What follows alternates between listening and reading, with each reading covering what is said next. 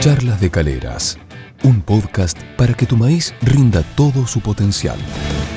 Arrancamos las charlas de caleras para que el maíz rinda en todo su potencial y para eso estamos en contacto con Pablo Fontana, responsable de marketing de campo de Bayer, para que nos cuente qué es Laudi. Sabemos que es un herbicida selectivo post-emergente para manejo de malezas anuales en maíz, pero contanos vos, Pablo, ¿cómo funciona? Gracias, Sergio. Y bueno, el Audi contiene tembotriones. Cuando hablamos de tembotriones, sabemos que es un HPPD y entender qué es un HPPD o cómo funciona. Bueno, básicamente trabaja de tembotriones inhibiendo lo que es la enzima HPPD, que es la enzima 4-hidroxifenil piruvato de desidrogenasa. ¿Qué hace esta enzima? Es la encargada de la biosíntesis de carotenoides en los cloroplastos.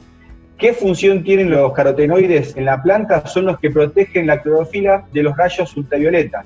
¿Y qué pasa? Cuando la planta toma, la maleza toma, digamos, tepotriones, al no sintetizar más los carotenoides, la luz ultravioleta termina dañando la clorofila y esto produce el blanqueamiento. Es por eso que una vez aplicado el Audis, al pasar 5 o 7 días luego de la aplicación, comenzamos a ver la maleza blanqueada. Bueno, y con este mecanismo, Pablo Laudis tiene poder de control, eh, sabemos también que es de amplio espectro, que tiene selectividad sobre el cultivo y se puede aplicar con insecticidas. Pero contanos algún detalle más, Pablo, por favor. Bien, como decimos siempre, Laudis es poder y protección y es nuestro herbicida 2 en 1.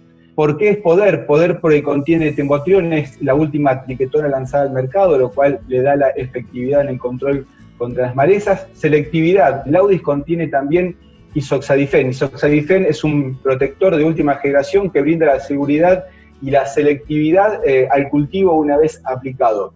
Amplio espectro, sí, porque controla todas aquellas malezas de hoja ancha y gramíneas anuales. Recordar que son hoja ancha y, y gramíneas anuales como ramanegra, amarantus, quinoa, eleucine, quinocloa, brachiaria digitaria, cloris virgata, leptocloa, como son algunas de las malezas que figuran en el marbete. Y por último, el uso con insecticidas. Recordar que muchas veces las viejas herramientas que teníamos para el control de maleza en posemergencia de maíz no nos permitían poder utilizarlos juntos con insecticidas como eran los organofosforados o los carbamatos. En este caso, nosotros podemos aplicar tranquilamente Laudi junto a Abel o al Cistin. Pablo, y contanos cuál sería el correcto posicionamiento del producto. Mira, el correcto posicionamiento sería desde que el cultivo tenga B3 hasta 6 hojas completamente desarrolladas y siempre con el agregado de atracina y optimizer. Pablo, gracias por toda esta información y nos reencontramos en una próxima charla de calera con vos. Chau. Chau, chau, hasta luego.